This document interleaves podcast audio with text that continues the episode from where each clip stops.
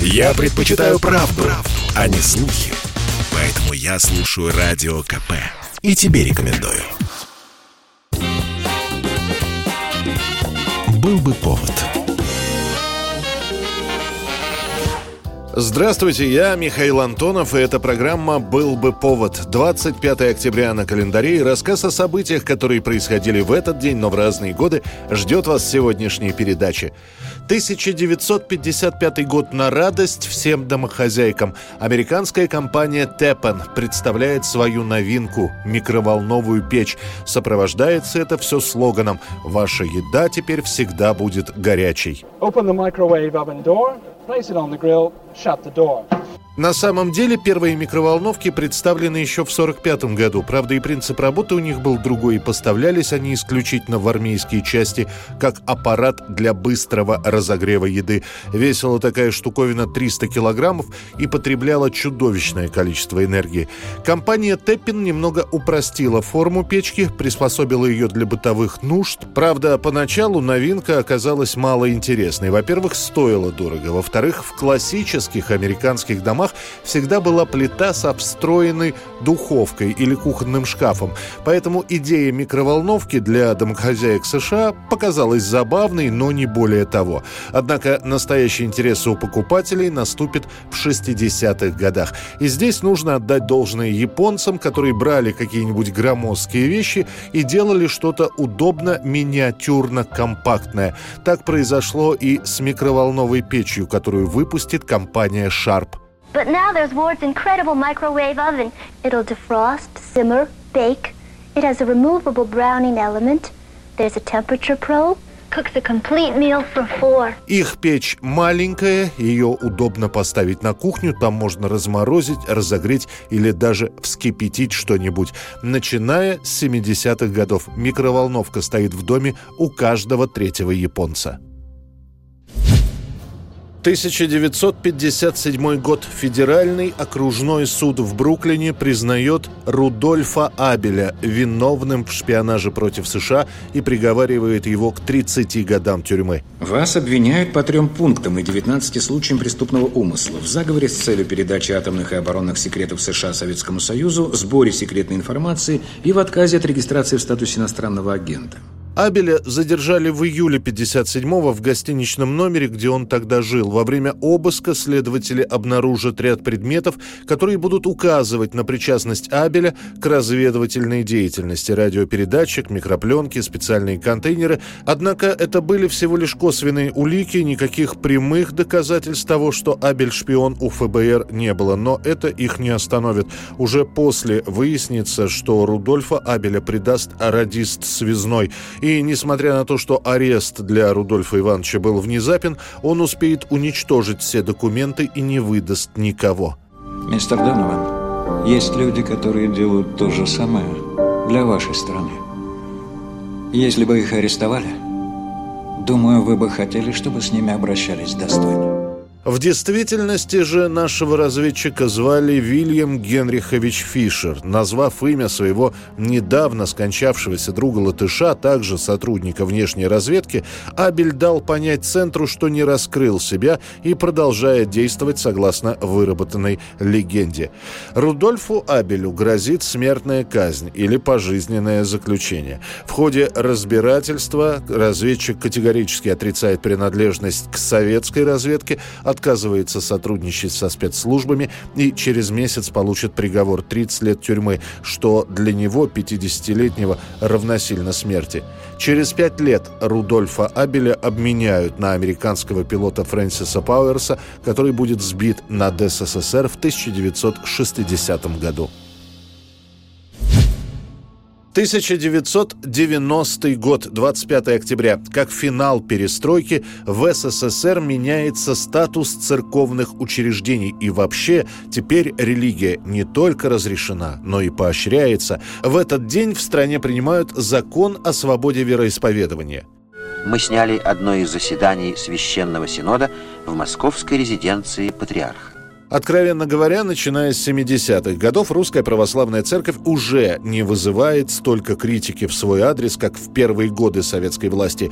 Термин «религия. Опиум для народа» теперь, если кто и вспоминает, то крайне редко.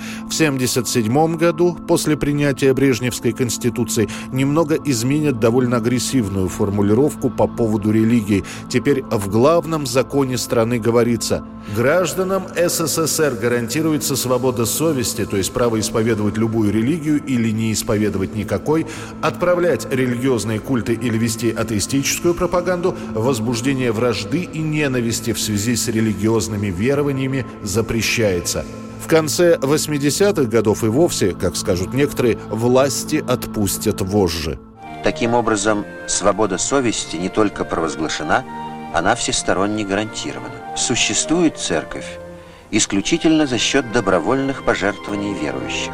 Отныне религиозные организации могут владеть недвижимостью, заниматься хозяйственной деятельностью, создавать учебные заведения для детей и взрослых, а также свободно распространять религиозную литературу.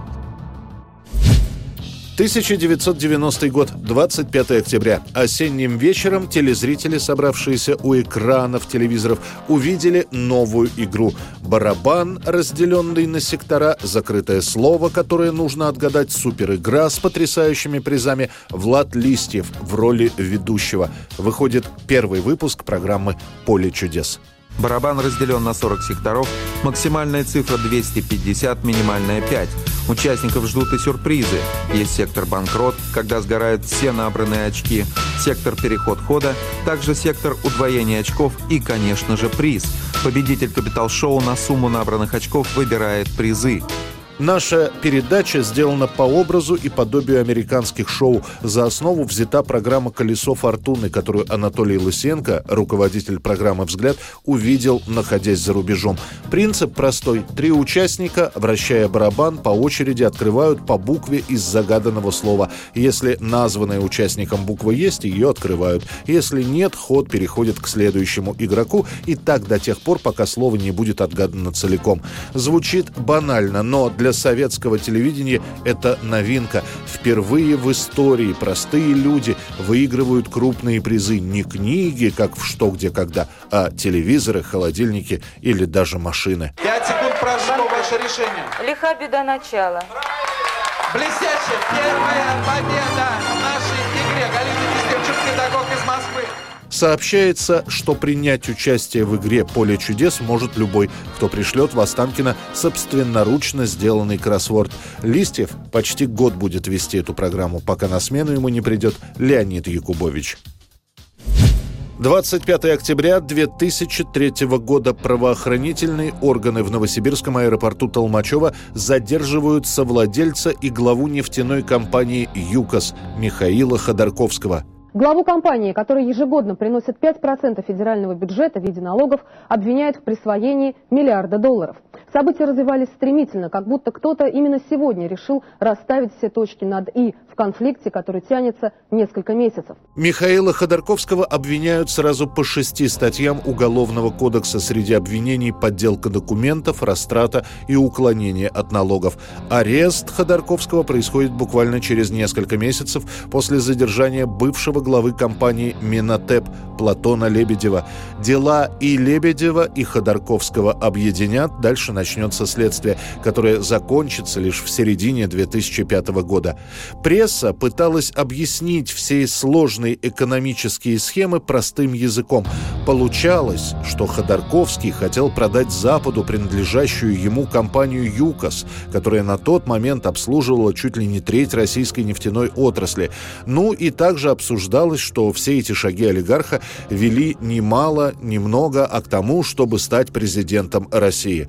Власть стала посылать более чем прозрачные намеки. Сначала было несколько проверок ЮКОСа, выяснилось, что они заплатили в разы меньше налогов, чем другие крупные компании. Потом последовал арест Лебедева и, как финальная точка, арест Ходорковского. К маю 2005 года список обвиняемых по делу ЮКОСа превысил 30 человек, большинство из которых скрывались от следствия за пределами Российской Федерации. Мнения об аресте разделятся от так им олигархам и надо, наворовали, теперь отвечайте, до посмотрите, какой произвол. Человек только сделал намек на президентство, а его убрали. Страшное позорище для всей нашей страны. И мы исходим из того и полагаем, что это во всем мире не, не останется незамеченным, и мы будем видеть соответствующую реакцию, еще более постыдную для нашей страны. Решением суда Платон Лебедев и Михаил Ходорковский получат по 9 лет лишения свободы. Это была программа «Был бы повод» и рассказ о событиях, которые происходили в этот день, 25 октября, но в разные годы. Очередной выпуск завтра. В студии был Михаил Антонов. До встречи. «Был бы повод»